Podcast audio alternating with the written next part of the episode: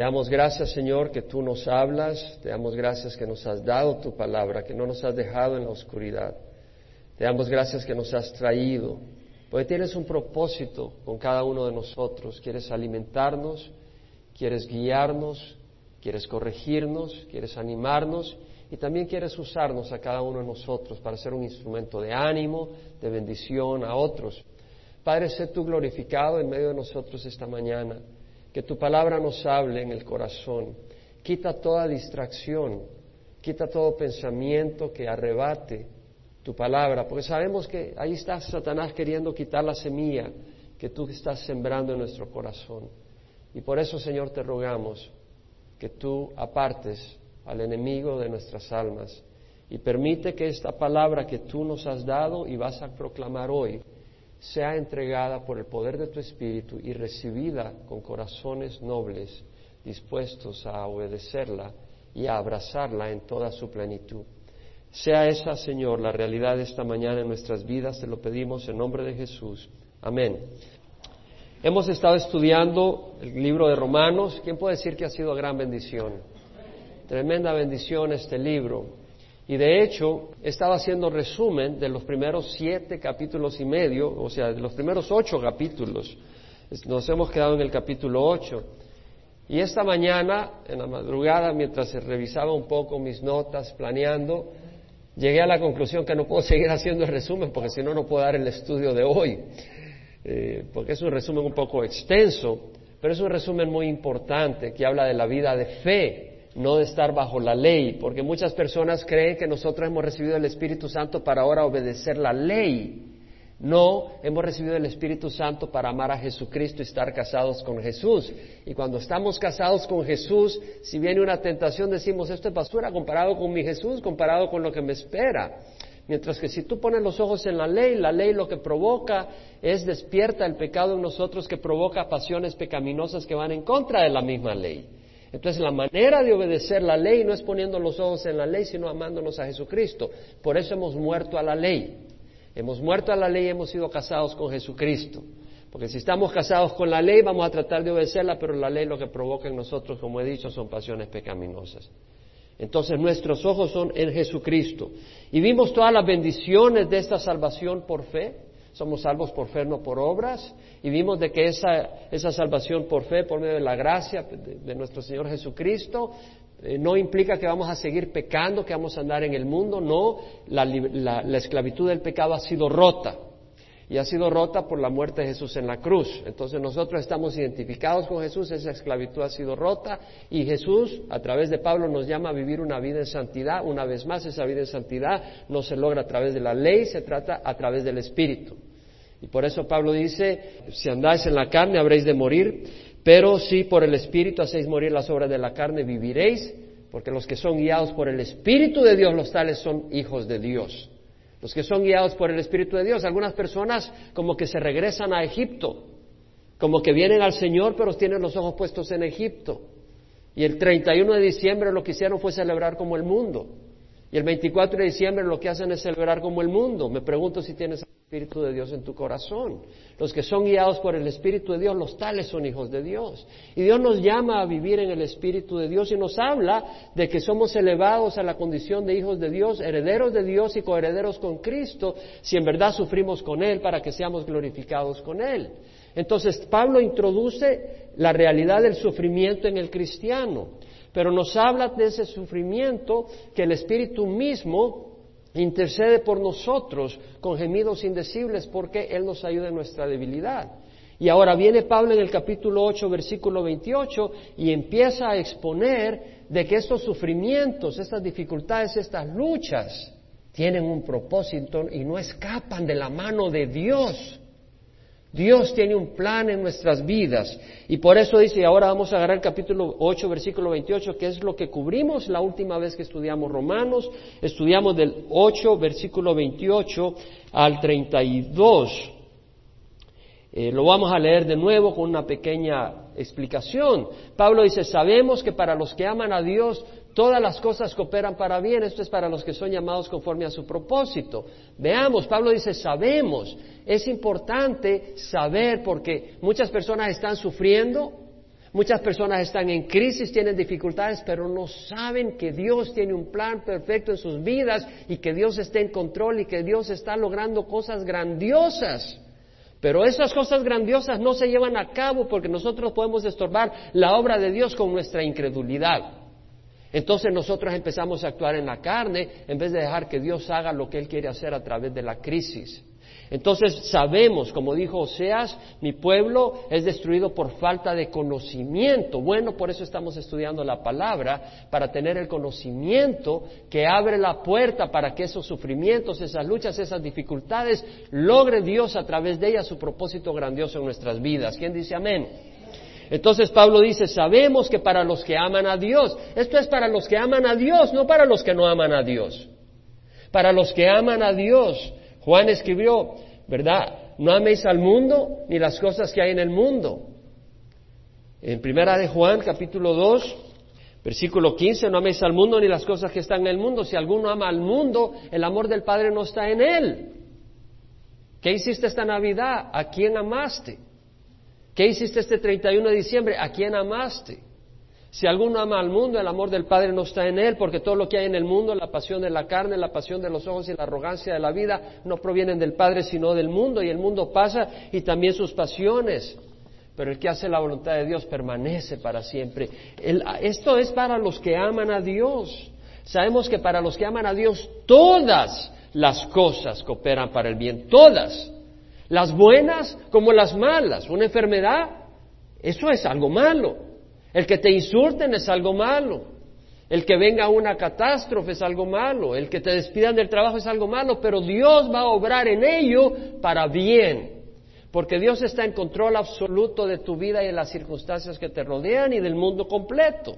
Entonces Dios no va a permitir aquellas cosas que no van a obrar para bien y va a permitir aquellas cosas que dentro de su plan perfecto van a trabajar en tu vida para un buen propósito en tu vida.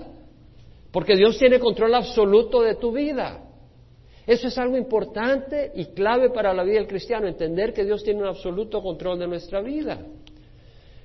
Todas las cosas que operan para bien, esto es los que son llamados conforme a su propósito. Dios tiene un propósito en nuestras vidas. Porque a los que de antemano conoció, Dios, no nos, Dios nos conoce, ya hemos estudiado desde antemano, desde antes de la creación del mundo, Dios nos conoce. Dios conoce a todo mundo que van a ser en la historia de la humanidad, pero acá está hablando de un conocimiento íntimo, reconocerlo como hijo. Dios desde antes que nosotros recibiéramos a Cristo, desde antes que naciéramos, Él ya nos conoce perfectamente y Él va planeando con el Espíritu esa transformación en nuestras vidas, llevarnos a ese lugar donde vamos a recibirle voluntariamente, pero va planeando todo para llevarnos a ese lugar y, abrazarnos como hijos y seguir trabajando y teniendo esa coinonía con nosotros. Porque los que de antemano conoció también los predestinó. Predestinar quiere decir que Dios estableció un destino para nosotros. Es como cuando tu hijo tiene ocho años y le dice, ¿sabes qué? Tu destino hoy a las ocho de la mañana es la escuela y estás seguro que vas a ser tu destino, ahí vas a terminar, vas a ir a la escuela, porque tú como padre responsable quieres que tu hijo vaya a la escuela y ese día esté en la escuela. Dios ha predestinado para nosotros algo, ser hechos conforme a la imagen de su Hijo. Eh, Dios ha predestinado, es un destino, es un hecho para los hijos de Dios. Vamos a ser conformados a la imagen de Jesús. ¿Quién puede decir gloria a Dios? Gloria a Dios. Dios ha predestinado a ser hechos conforme a la imagen de su Hijo para que Él sea el primogénito entre muchos hermanos. El primogénito quiere decir el primero, el modelo de muchos hermanos, porque nos pareceremos como en la, en la carne, los hermanos carnales se parecen. En cuanto al campo espiritual, nos pareceremos a Jesús completamente, porque tendremos el carácter, la naturaleza, humanamente hablando, de Jesús en cuanto a su carácter, su nobleza, su rectitud, su sacrificio, su amor, su obediencia, su integridad, su gracia, su bondad. Entonces dice, y a los que de antemano conoció, los predestinó ser hechos conforme a la imagen de su Hijo para que sea primogénito entre muchos hermanos, y a los que predestinó a estos también llamó, y a los que llamó a estos justificó, nos ha declarado justos, y a los que justificó a estos también glorificó nos ha glorificado llevándonos a la posición de hijos de Dios. Nos ha glorificado dándonos el Espíritu Santo. Somos templo del Espíritu Santo. Nos ha glorificado dándonos poder, dándonos dones, dándonos discernimiento sobrenatural, dándonos sabiduría, dándonos conocimiento de cosas eternas. Nos ha elevado a una posición gloriosa. Entonces, ¿qué diremos? Si Dios está por nosotros, ¿quién estará contra nosotros? Dios está por nosotros. ¿Quién puede decir eso? Dios está por nosotros. Dios no está en contra de nosotros si le pertenecemos. No a medias tientas, porque Jesús habló de los tibios. Preferiría que fuera frío o caliente. Pero porque eres tibio, ni frío ni caliente, estoy por vomitarte de mi boca, dijo el Señor. Está hablando a los que le han entregado su corazón a Jesús, como decíamos el 24. El Señor no solo dice, dame un espacio en tu corazón, el Señor dice, dame tu corazón. Yo quiero que tú me pertenezcas. algunas personas dicen, yo, yo tengo un espacio para Jesús. Sí, no hubo room, eh, no hubo espacio en el mesón para Jesús, pero en mi corazón va a haber espacio para Jesús. Pero también va a haber espacio para miles de otras cosas que compiten con el señorío de Jesús. No, el Señor quiere tu corazón. Entonces vemos que si Dios está por nosotros, ¿quién estará contra nosotros? Dios está con nosotros. El que no eximió, el que no escatimó, el que no dijo, no, para salvar esta humanidad puedo hacer cualquier cosa, menos dar a mi hijo. No, no, no. Él dio a su hijo. El que no eximió a su propio hijo, sino que lo entregó por todos nosotros, todos nosotros. Eso nos incluye a nosotros. ¿Cómo no nos concederá con Él? ¿Cómo no nos dará libremente con Él todas las cosas? El mejor regalo es Jesús el amor y la comunión de Jesús. Nadie puede ser mejor, más valioso, más precioso que Jesús. Pero con Él todas las cosas. Entonces ahora ya habiendo resumido los primeros ocho capítulos, pero no con el detalle con que lo he hecho antes, Pablo dice, ¿quién acusará a los escogidos de Dios? Dios es el que justifica. ¿Quién es el que condena? Cristo Jesús es el que murió. Sí, más aún el que resucitó, el que además está a la diestra de Dios, el que también intercede por nosotros. ¿Quién nos separará del amor de Cristo? ¿Tribulación, o angustia, persecución, o hambre, o desnudez, o peligro, o espada? Tal como está escrito, por causa tuya somos puestos a muerte todo el día, somos considerados como ovejas para el matadero. Gloria al Señor. Prepara tu corazón para lo que Dios tiene hoy para ti, para nosotros, porque Dios tiene enseñanza para nosotros. Por eso nos vamos a tomar el tiempo. ¿Quién acusará a los escogidos de Dios? La New American Standard Version dice, Who will bring a charge against God's, elect? ¿Quién traerá un cargo contra los elegidos de Dios? La King James Version dice, Who shall lay anything to the charge of God's elect? ¿Quién presentará alguna cosa en contra de los elegidos de Dios? O como dice la New International Version, Who will bring any charge against those whom God has chosen? ¿Quién traerá algún cargo contra los que Dios ha escogido? It is God who justifies, es Dios quien justifica. La palabra, ¿quién acusará? La palabra acusará, acá acusar, quiere decir realmente eso, traer un cargo contra alguien, una acusación, o llamar a alguien a que rinda cuentas. Y dice, ¿quién acusará a los escogidos de Dios? Dios es el que justifica, Dios es el que declara justo. Dios es el que nos ha declarado justos por nuestras obras. ¿Por qué? Por nuestra fe. Dios nos declara justos. Eso quiere decir de que toda toda acusación ante la corte marcial, ante la corte celestial, se resbala como agua sobre el aceite para los hijos de Dios. No hay una sola acusación. Y tenemos acusadores. ¿Quién puede decir amén? Tenemos acusadores. Número uno, tenemos a Satanás. Y hay una diferencia entre las acusaciones de Satanás y la convicción del Espíritu Santo. Porque la acusación de Satanás te dice, tú eres un miserable, tú no vales, ¿Qué estás haciendo ahí sirviendo? Deja de servir al Señor. Esa es la acusación de Satanás, te aleja de Dios, te aleja del servicio a Dios. La convicción del Espíritu Santo es distinta. La convicción del Espíritu Santo te hace ver de que no eres tú, es la gracia de Dios. Y lo reconoces. Y por ese amor tú dices, Señor, ¿cómo te ofendí? Perdóname. Y le dices perdón y te paras y sigues sirviendo y sigues honrando a Dios. Vemos la diferencia. La acusación de Satanás produjo que Judas se ahorcara. La convicción del Espíritu Santo hizo que Pedro se arrepintiera. Entonces vemos la diferencia, pero tenemos un acusador que es Satanás, y dice en Apocalipsis 12:10, Pablo, Juan dice, oí una gran voz en el cielo que decía, ahora ha venido la salvación, el poder y el reino de nuestro Dios y la autoridad de Jesucristo, porque el acusador de nuestros hermanos, el que los acusa delante de nuestro Dios día y noche, ha sido arrojado. Satanás nos acusa todo el tiempo ante Dios, diciendo, ¿ya viste? Este es un miserable, ¿cómo es posible? Y el Señor dice, yo he muerto por él, yo di mi vida por él.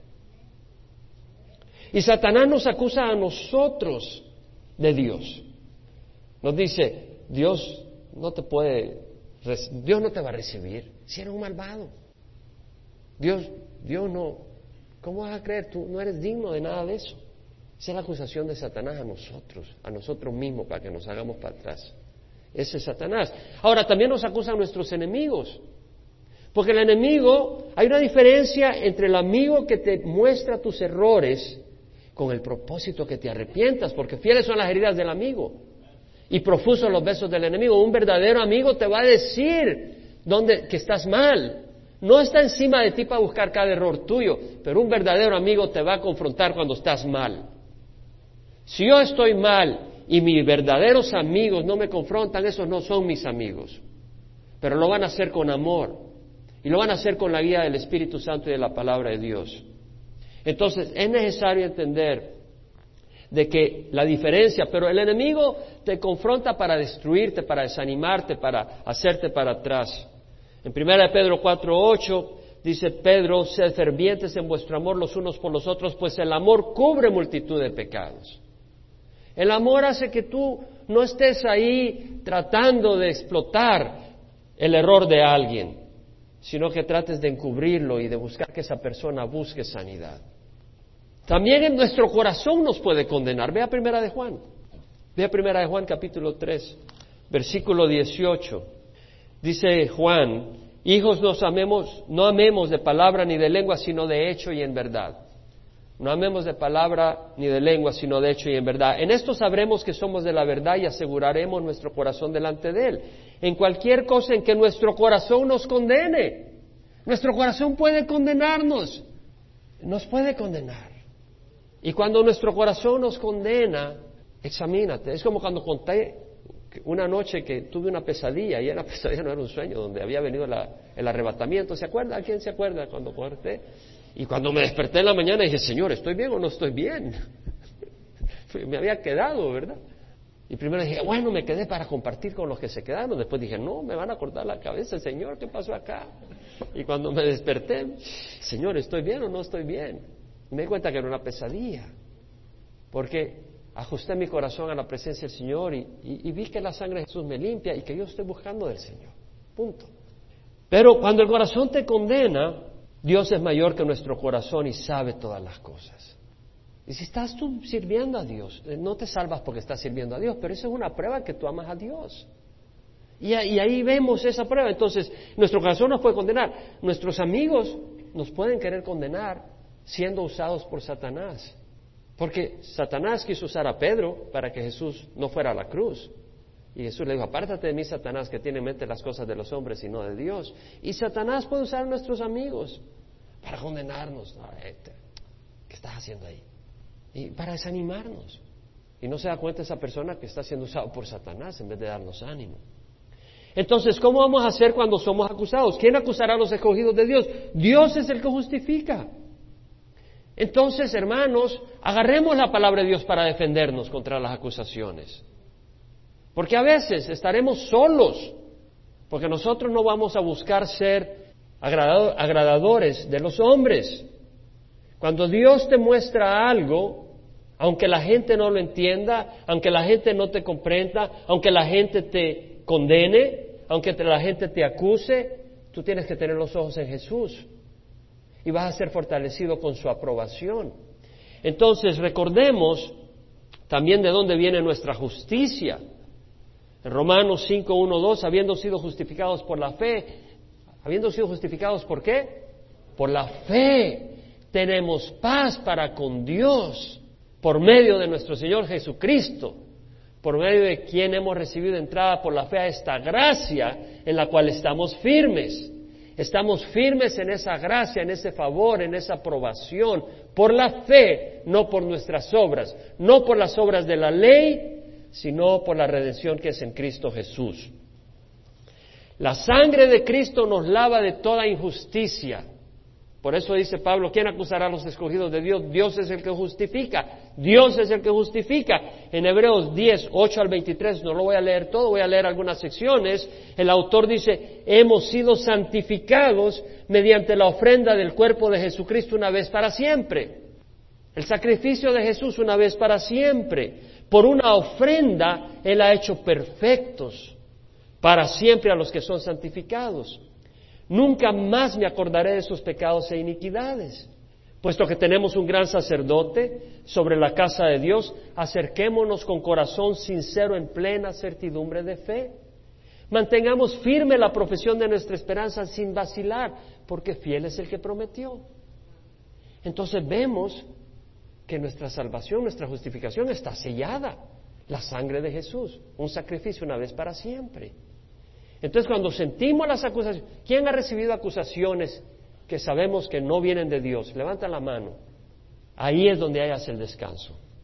Es la palabra de Dios. Porque tendrán razón en algunas ocasiones. Este es un sinvergüenza. Bueno, si estás haciendo sinvergüenzas, ahí examínate. Ahora veamos lo que dice Pablo. Sabemos que para los que aman a Dios, todas las cosas cooperan para bien, aún las acusaciones. Pero acá vemos que eh, Pablo dice, ¿quién acusará a los escogidos de Dios? Veamos acá que nos llama escogidos. Y la palabra escogidos en el griego quiere decir nada más eso, escogidos. es como cuando tú vas al supermercado y, y, hay muchas manzanas y ves unas medio mayugadas, unas medio ya podridas y agarras unas de otras, ¿no? Escoges escogidos de entre varios, elegidos, somos escogidos. Ahora, no es porque seamos manzanas buenas, sino que es como el Señor que va, el, el alfarero que va y agarra barro. El barro, si tú lo agarras y tratas de hacer algo, lo van a tirar después de que lo has hecho, porque no sirve lo que haces. Esa vasija no te va a servir porque no eres un alfarero. Pero el alfarero agarra ese barro y lo transforma en una vasija preciosa. Entonces somos escogidos para hacer de nosotros una vasija preciosa, ser semejantes a la imagen de Jesucristo. Eso es lo que Dios ha planeado a través de su habilidad y sabiduría y poder. Somos escogidos, pues, entonces somos seleccionados por Dios. Somos un equipo de campeones, porque ¿quién es nuestro Señor? El campeón de campeones, ¿no?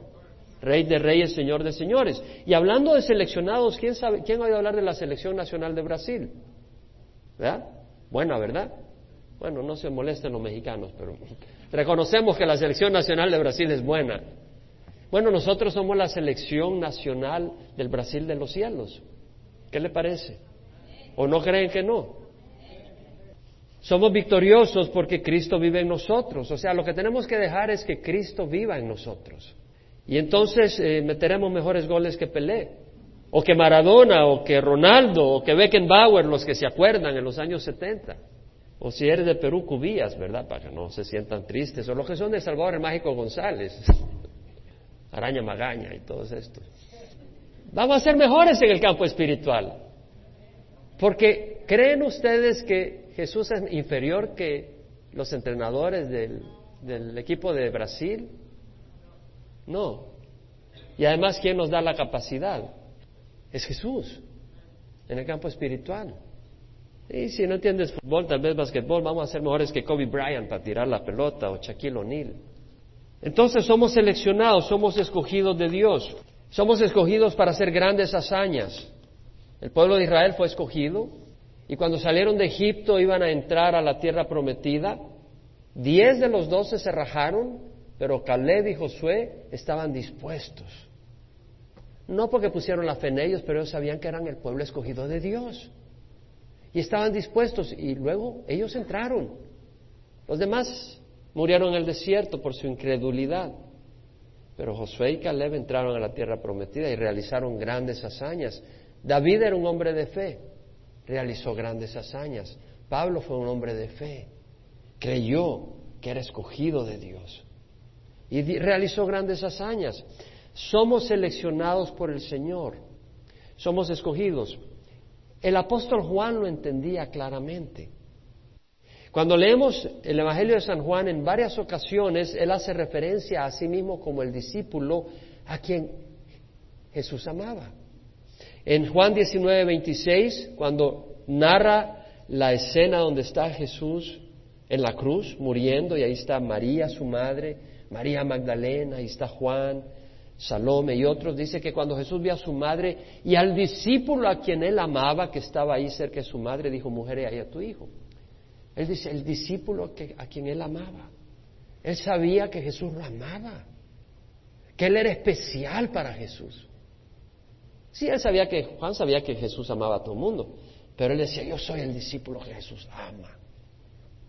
En Juan 22, cuando María Magdalena ve la tumba vacía y corre hacia Pedro y Juan para avisarles, dice que corrió y fue a Simón Pedro y al otro discípulo a quien Jesús amaba. Pedro no fue el que escribió eso, fue Juan, el que se declara a sí mismo el discípulo que Jesús amaba.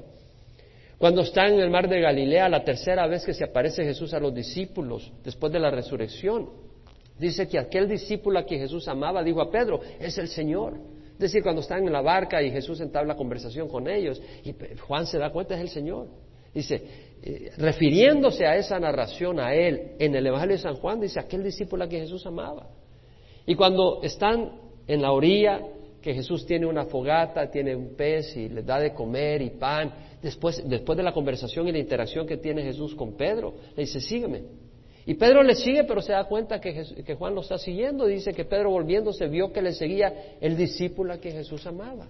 Así escribe Juan. Juan entendía que Jesús le amaba.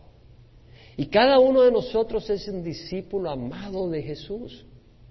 Pudiéramos decir que Dios te ama individualmente como si fueras el único, porque realmente eres único en tus características. No hay otro tú. Cada uno de nosotros es individual, distinto al otro. Somos hijos de Dios, pero cada uno es precioso a los hijos de Dios. Le preguntaron a una madre de doce hijos, ¿cuál es tu preferido?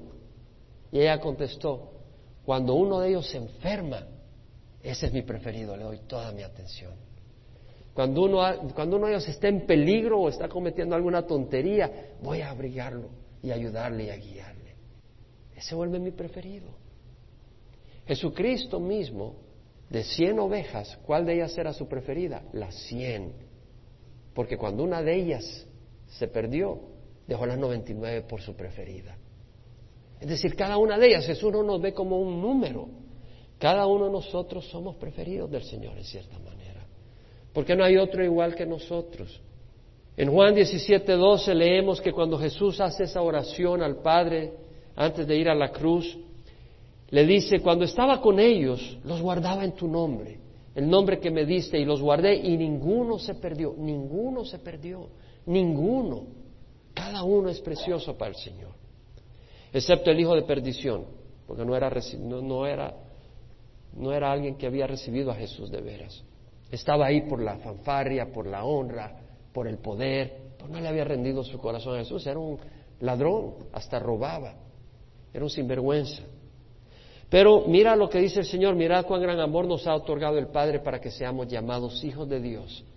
Y eso somos, por eso el mundo no nos conoce, porque no le conoce a Él. Somos hijos de Dios.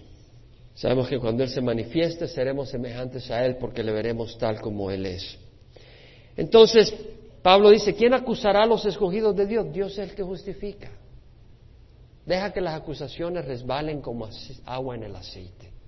Si tú amas al Señor, si tú le has entregado su corazón, si tú no estás caminando en desobediencia, si Jesús es tu amor, deja que las acusaciones vuelen, no las absorbas, porque Jesús no las está tomando en cuenta.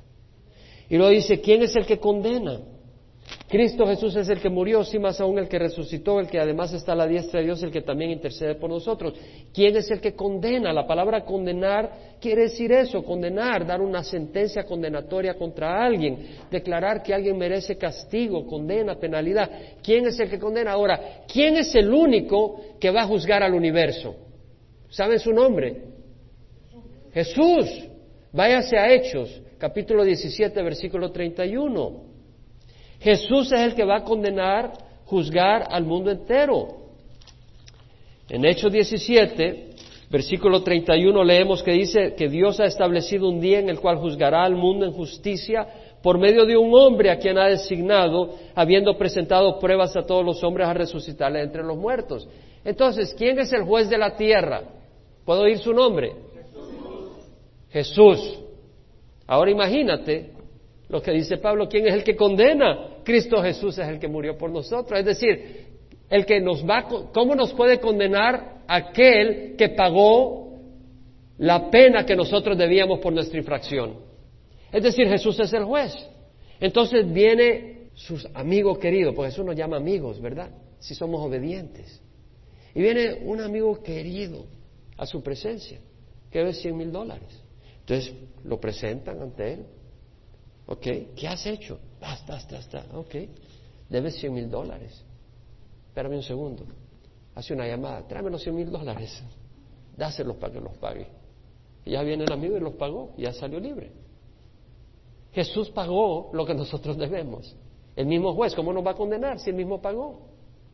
Entonces, y no, y entendamos quién es Jesús, es decir, no cualquiera podía pagar nuestra pena. Tenía que ser alguien aprobado por Dios. Él es el único cordero sin mancha. Porque como está escrito, no hay justo ni a un uno, todos pecaron y no alcanzan la gloria de Dios. Jesús es el único que podía pagar. Entonces, ¿quién es el que condena? Cristo Jesús. Es el que murió, el mismo juez, el cordero sin mancha, más aún el que resucitó. Porque necesitamos que esa ofrenda, ese sacrificio, esa sangre, entre al lugar santísimo si necesitamos un sumo sacerdote que presente esa, esa sangre en el trono de gracia, en el tabernáculo celestial, y haga intercesión, como en el tabernáculo el sumo sacerdote lo hacía. Entonces Jesús resucitó y entra al tabernáculo celestial a presentarnos ante Dios y hacer intercesión por nosotros. Por eso dice, está a la diestra de Dios, está reinando a la par de Dios y que intercede por nosotros. Entonces dice, ¿quién nos separará del amor de Cristo? tribulación, o angustia, o persecución, o hambre, o desnudez, o peligro, o la espada. Como tal está escrito, por causa tuya somos puestos a muerte todo el día, somos considerados como ovejas para el matadero. Acá entramos en una área muy importante. Pablo dice, ¿quién nos separará del amor de Cristo? Es decir, la palabra separar es separar, dividir, dejar, divorciar, irse. Es decir, ¿quién hará que el amor de Cristo se aleje de nosotros. Una mamá lleva a su niño a la escuela y se regresa a su casa. El amor de ella está separado por la distancia en ese momento.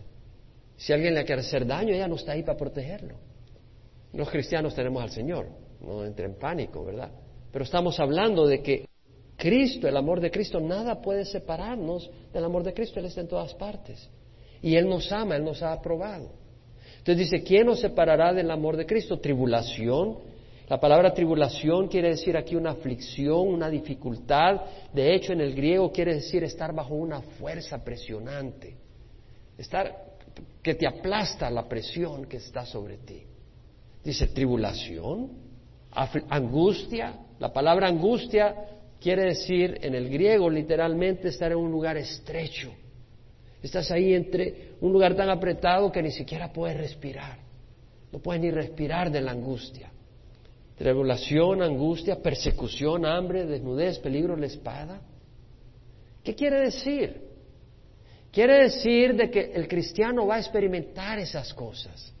Porque dice, ¿quién nos separará del amor de Cristo? Tribulación, angustia, persecución, hambre, desnudez, peligro, la espada. Estas cosas van a venir, pero esas no nos van a separar del amor de Cristo. Quiere decir de que Dios no nos ofrece una vida sin dificultades. ¿Quién puede decir amén? Pero hay propósito en ellas. Dios promete victoria en ellas. Solo son temporales, son pequeñas en comparación con la gloria futura y Dios está con nosotros. Dios ofrece una vida llena de dificultades. ¿Quién puede decir amén? Yo puedo decirle amén de corazón. Dios ofrece una vida llena de dificultades. En Juan 16, 33 dice, en el mundo tenéis tribulación, pero confiad, yo he vencido al mundo. En 2 Timoteo 3:12 dice, en verdad todos los que quieren vivir piadosamente en Cristo Jesús serán perseguidos. ¿Saben lo que pasa en la iglesia en Estados Unidos? Que cuando empiezas a sentir persecución o tribulación que viene de una manera muy discreta, este es un exagerado, este es un extremo. Cuando empiezas a, hacerte para atrás, entonces no estás viviendo piadosamente. ¿Quién de ustedes quiere vivir piadosamente? Levanta la mano. Vas a ser perseguido. ¿Me oís lo que estoy diciendo? Porque lo dice la palabra del Señor. El mismo Satanás que ataca en China, que ataca en Corea del Norte, es el mismo Satanás que ataca acá. Y en la medida que tú estés dispuesto a servir al Señor de todo tu corazón, va a ser atacado. Estaba conversando con una persona que va a Corea del Norte. Dice que si te encuentran una Biblia, te matan entrando con una Biblia a Corea del Norte. Me dice que cuando él va, está yendo a Corea del Norte, me dice que cuando la gente de Corea del Norte, por la hambruna que hay, hay una hambruna tremenda, salen a China. Y si los agarran los de China, los devuelven de regreso a Corea del Norte y los meten presos y mueren en la prisión por las condiciones miserables. No duran más de tres meses en prisión. Y han matado a pastores que han querido entrar con tres, cuatro Biblias. Y se las detectan porque la calidad de las Biblias es un papel muy superior de los que hay en Corea del Norte. Entonces, cuando ven esas Biblias, cuando ven el papel, sospechan que es Biblia y matan a esos pastores. Satanás está opuesto a la palabra de Dios.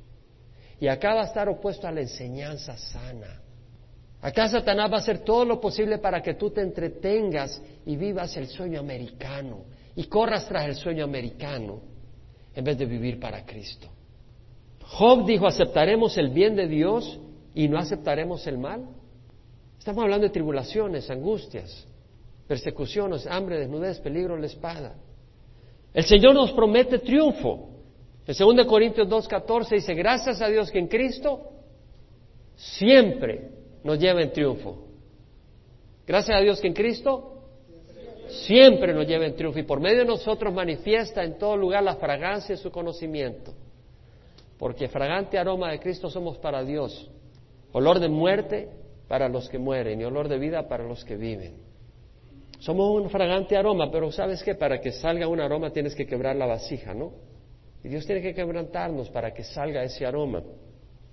Vamos a ser perseguidos, van a haber todo tipo de situaciones, pero Pablo dijo, considero que los sufrimientos de este tiempo presente no son dignos de ser comparados con la gloria venidera, con la gloria que ha de ser revelada. Entonces tenemos que poner las cosas en perspectivas.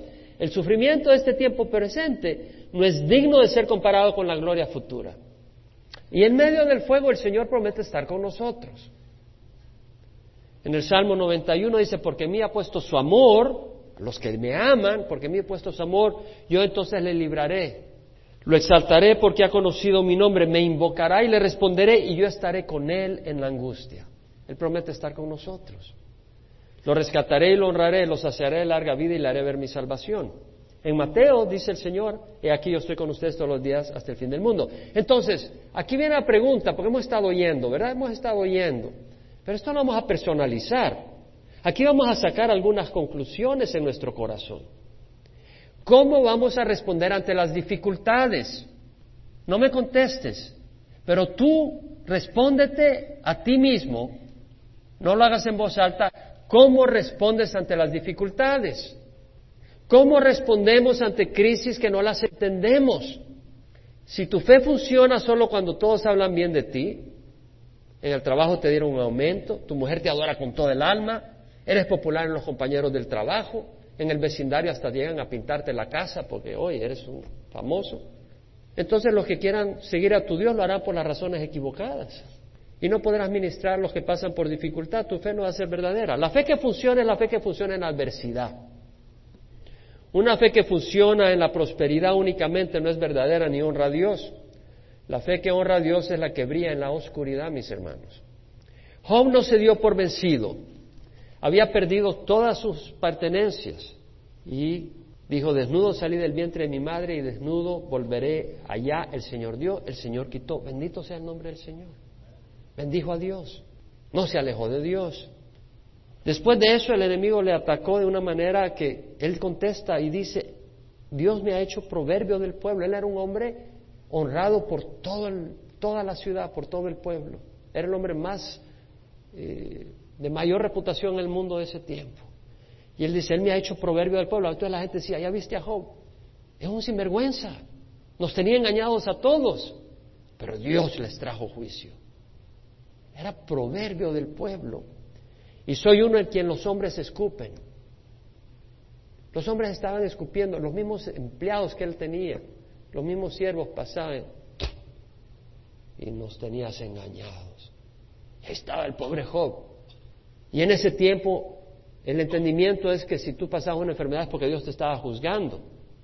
Llega a decir Job, mi aliento es odioso a mi mujer. Hasta su mujer decía, apestas, apártate. Y soy repugnante a mis propios hermanos. Y luego dice Job, aunque él me mate, en él esperaré.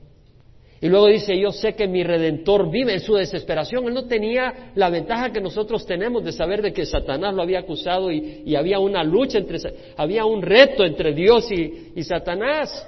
Ahora nosotros hemos aprendido, confía en Jehová con todo tu corazón y no te apoyes en tu propio entendimiento. Tú confía. Pero Job no tenía eso para descansar en ello. Dice, yo sé que mi redentor vive y al final se levantará sobre el polvo y después de deshecha mi piel, aún en mi carne veré a Dios, al cual yo contemplaré y a quien mis ojos verán y no los de otros, desfallece mi corazón dentro de mí.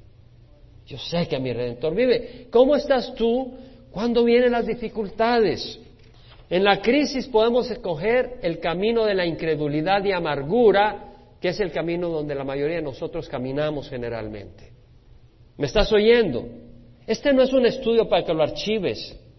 Este es un estudio para que lo recibas en el corazón. En la crisis podemos escoger el camino de la incredulidad y la amargura, revolcarnos en el charco de la autoconmiseración, creyendo que hemos sido abandonados por Dios. No, no lo dices, pero lo sientes. Que merecemos una mejor suerte, cuando realmente no merecemos una mejor vida, merecemos el infierno por nuestra injusticia y nuestra maldad. En la arrogancia creemos que merecemos algo mejor. Ahora, Dios no nos está tirando eso para aplastarnos. Dios tiene un plan bueno. Dios tiene un plan bueno en medio de ello. Ahora, podemos buscar llamar la atención de los demás para que nos tengan lástima. Amén.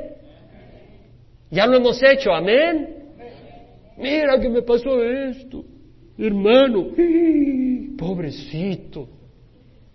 No quiere decir que seas insensible al dolor de otro, pero estás buscando en tu arrogancia ser el centro de atención, cuando puedes ser un centro de inspiración y que sea Jesús el centro de atención. Podemos buscar llamar la atención de los demás, indirectamente culpando a Dios, o podemos creer la palabra de Dios que dice, para los que aman a Dios, todas las cosas cooperan para bien. Para los que aman a Dios, todas las cosas cooperan para bien. Esto es para los que son llamados conforme a su propósito. Y al entender eso, que esas crisis, Dios las está usando para forjar en mí la imagen de Dios, hacerme a la imagen de Jesucristo, moldearme como el carácter de Jesucristo. Podemos darle gracias a Dios por la oportunidad que nos da de mostrar la fe en la oscuridad. Es decir, la situación es oscura, la situación es difícil. Quiere decir que Dios te ha escogido como un héroe de la fe. No, pero yo soy un cobarde. Bueno, soy un cobarde. David no lo fue. Él recibió a Jesús y dijo, el Espíritu Santo, adelante. Caleb fue fuerte. Le dijo, miren a mí, me toca entrar a la tierra prometida con todos estos gigantes.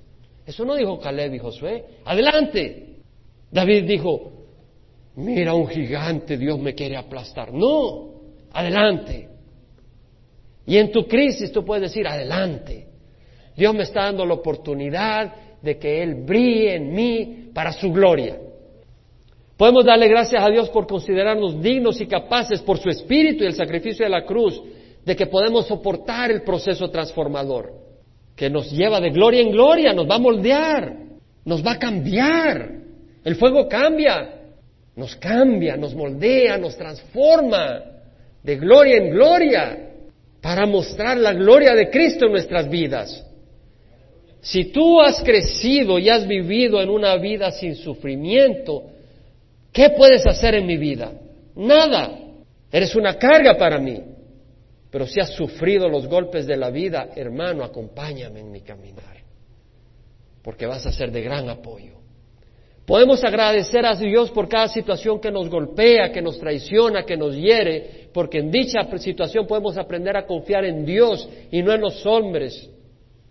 También tal vez alguien es ingrato con nosotros, con nuestros errores, y nos lo dice en forma que duele, forma cínica. Es una oportunidad que Dios nos da para que nos corrijamos. Míralo como una bendición de Dios. No que esa persona está haciendo bien, pero gracias Señor porque me dolió como me lo dijo y de esa manera me pude dar cuenta de que realmente estoy a mal ahí. El Señor dijo, bienaventurado, aquellos que han sido perseguidos por causa de la justicia, pues de ellos es el reino de los cielos, bienaventurado. Bienaventurados seréis cuando os persigan e insulten y digan todo género de mal contra vosotros falsamente por causa de mí. Regocijaos y alegraos, porque grande es vuestra recompensa en los cielos, porque así persiguieron a los profetas que fueron antes de vosotros. Si sufres persecución, considérate bienaventurado y todos los que quieran vivir piadosamente en Cristo Jesús serán perseguidos. Entonces, si sufres persecución por Jesús, considérate bienaventurado. No digas, ay, mira que, me trataron, qué barbaridad. Considérate bienaventurado. Pablo dijo, da gracias en todo, porque esta es la voluntad de Dios para vosotros en Cristo Jesús. En Romanos 5, en el versículo 3, hablando de la gloria de Dios, Pablo dice, y no solo esto, sino que nos gloriamos en las tribulaciones, sabiendo que las tribulaciones producen paciencia. ¿Se acuerdan de la palabra paciencia que estudiamos en el capítulo 5? ¿Quién se acuerda un poco? Es la palabra upomone. Y quiere decir perseverancia, quiere decir que te mantienes en el camino, en la meta, en el camino que te lleva a esa meta, no te desvías a pesar de las dificultades. Quiere decir de que en los sufrimientos, en las luchas tú perseveras y ahí estás. Algunas traducciones lo traducen perseverancia y yo le di otra traducción que me parece más favorita. ¿Se acuerdan qué palabra usé? Condición espiritual. ¿Por qué lo asemejo a la persona que está tomando condición física? Está disciplinado con ejercicio, con dieta, con, con dificultades para tener una condición física para ganar en los Juegos Olímpicos. O aquel eh, labrador de la tierra que tiene una buena condición física puede cultivar un campo más grande sin cansarse. Entonces nosotros a través de la tribulación podemos desarrollar paciencia, una condición espiritual que nos permite, que nos permite entrar a batallas más grandes y lograr mayores victorias, porque no nos vamos a hacer para atrás, porque vamos a perseverar contra todas las dificultades. Vamos a tener esa perseverancia. No nos vamos a rajar. Vamos a caminar por fe, a pesar de las dificultades y los obstáculos. Y la paciencia, carácter probado, la palabra ahí es prueba. Es decir, esa paciencia, esa condición va a mostrar que somos hijos de Dios y que nuestra fe es verdadera, porque no nos hicimos para atrás en las crisis. La prueba. Santiago 2, perdón, Santiago 1, versículo Dos, dice el Señor a través de Santiago, tened por sumo gozo, hermanos míos, el que os halléis en diversas pruebas. Gozaos, dice. Sabiendo que la prueba, y, cuando estamos hablando pruebas, estamos hablando pruebas que te afectan hasta emocionalmente. ¿Quién puede decir amén? A veces emocionalmente no le hayas, a veces emocionalmente no sabes ni para dónde agarrar, te sientes confundido. ¿Quién entiende lo que estoy diciendo? Dice, sabiendo que la prueba de vuestra fe produce paciencia, upomone, esa condición. Y esa condición ha de tener su perfecto resultado para que seas perfectos, maduros y completos, sin que os falte nada. Una persona madura, espiritualmente madura, es una persona que refleja bien a Jesús. Todos somos salvos por la sangre de Cristo, pero entre mayor madurez, mejor reflejamos a Jesús. Y entre mejor reflejamos a Jesús, muchos más van a venir a Jesús. ¿Cierto o no? Porque Jesús la luz atrae a aquellos que aman a la luz, que son hijos de la luz. Ahora, entiende que el que está hablando, cuando dice Romanos 8, sabemos que para los que aman a Dios todas las cosas cooperan para el bien, entiende quién lo está diciendo. Porque lo puede decir alguien que nunca ha tenido ni siquiera un catarro. Dice, ¿cómo no? Tú no sabes lo que yo estoy viviendo. Alguien que está ahí en su palacio, sin catarro, con todas las comodidades, toda la salud, toda la honra, todo el privilegio, todo el poder. Tú puedes decir eso, pero mira quién lo dice. Vea 2 Corintios 11, versículo 24. Cinco veces he recibido de los judíos 39 azotes. ¿Sabes que cuando Pablo escribió, porque sabemos que para los que aman a Dios todas las cosas cooperan para bien, lo escribió después de esta narración? O sea que todas estas cosas ya le han pasado a Pablo. Y Pablo está diciendo, cinco veces he recibido a los judíos 39. ¿Sabes que los judíos daban 39 azotes, no 40 por la ley, por mostrar un poco de misericordia? Pero eso eran azotes porque era un blasfemo, decían de Pablo. Entonces le daban azotes para que parara. Me imagino que la primera vez le dieron 39 azotes bien dados, la segunda era ya para matarlo. Y no se les moría porque el Señor no permitía que se muriera. Cinco veces he recibido a los judíos 39 azotes, tres veces he sido golpeado con varas. Una vez fui apedreado, tres veces naufragué, he pasado una noche y una día en lo profundo. A veces no nos da ganas ni de meternos en el agua aquí en California porque fría. Pablo pasó en lo profundo, en el medio océano. Con frecuencia en viajes, en peligro de ríos, peligro de salteadores, peligro de mis compatriotas, peligro de los gentiles, peligro en la ciudad, peligro en el desierto, peligro en el mar, peligro entre falsos hermanos en trabajos y fatigas, en muchas noches de desvelo, en hambre y sed, a menudo sin comida, en frío y desnudez. Además de tales cosas externas, está sobre mí la presión cotidiana de la preocupación por todas las iglesias. Este es el que habla y dice que para los que aman a Dios todas las cosas cooperan para el bien. Ahora, me llama la atención que en 2 Corintios capítulo 1, Pablo en el versículo 3 dice, bendito sea Dios y Padre nuestro Señor Jesucristo, Padre de misericordia y Dios de toda consolación. Sé sincero.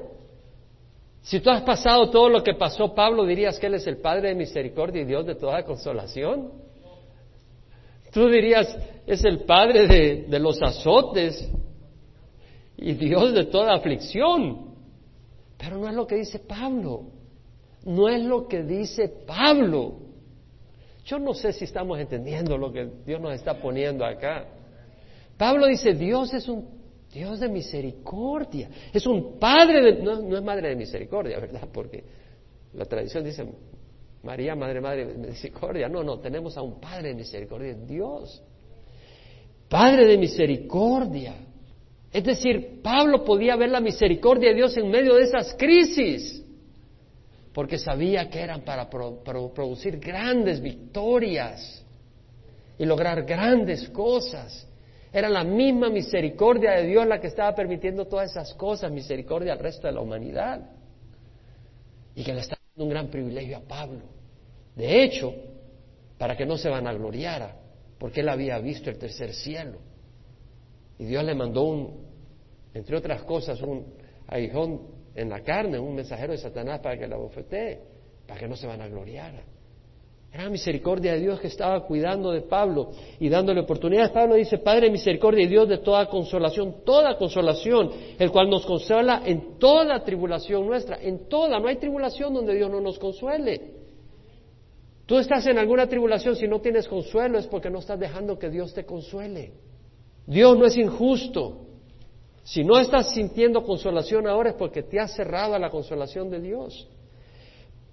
Dios es el que nos consuela en toda tribulación para que nosotros podamos consolar a los que están en cualquier aflicción con el consuelo con que nosotros mismos hemos sido consolados por Dios. Porque así como los sufrimientos de Cristo son nuestros en abundancia, abundancia. Pablo dice, van a haber abundancia de sufrimientos. Así también abunda nuestro consuelo por medio de Cristo. Es decir, van a haber abundancia de sufrimiento, pero va a haber abundancia de consuelo que viene de Cristo mismo. Cristo con nosotros.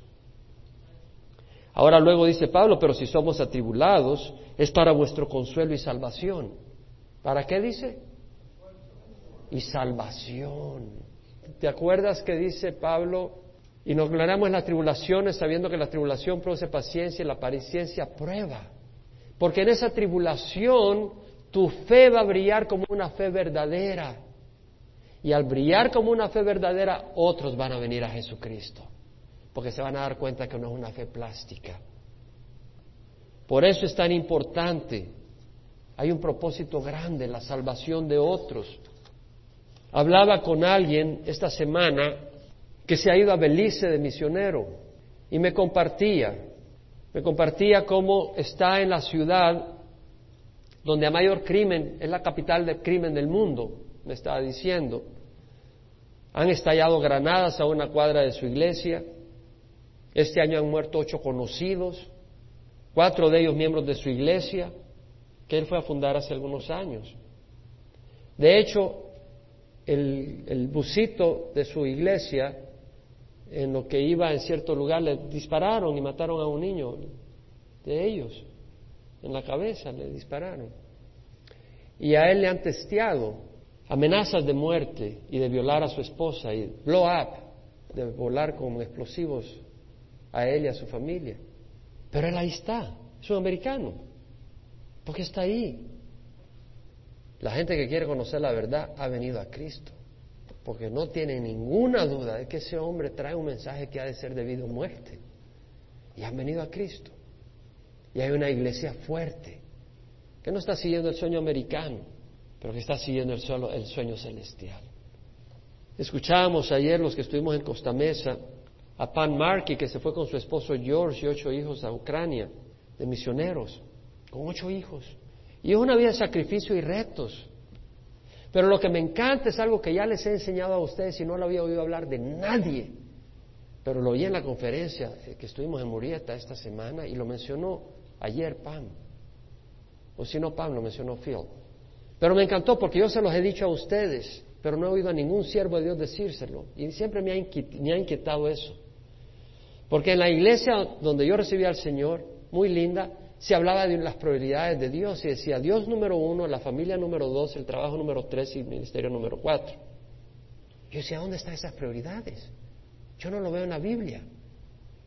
Y yo lo que veía es que la gente usaba esas prioridades como excusa para pasar en el campo de, de béisbol con sus hijos toda la semana y olvidarse del Señor.